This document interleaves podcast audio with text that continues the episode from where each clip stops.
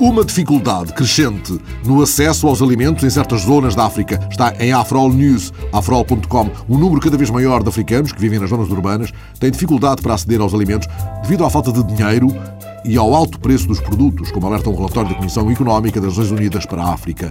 Adam Eliraika, o coordenador da equipa que preparou este relatório, sublinhou numa entrevista à Afro News temos menos poder aquisitivo e há mais escassez de alimentos porque muitos países africanos não têm capacidade para responder à procura. O relatório sublinha que a África é uma das regiões mais afetadas pelo alto preço dos alimentos. A recente crise alimentar e a fome iminente são ameaças à estabilidade política e social, especialmente nas regiões em conflito. Uma redução no desmatamento da Amazónia, confirmada num relatório citado pelo Ministro do Ambiente do Brasil, Carlos Mink.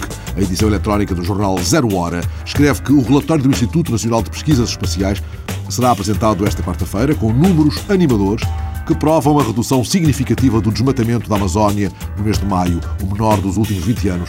O ministro garantiu: vamos cumprir a meta do plano de mudanças climáticas. Isso significa que, se cumprirmos tudo o que foi estabelecido até 2017, só com essa redução de 70% do desmatamento da Amazónia, o Brasil deixará de emitir mais gás carbónico do que a soma de todas as reduções propostas pelos países ricos em Quioto que não estão a ser cumpridas.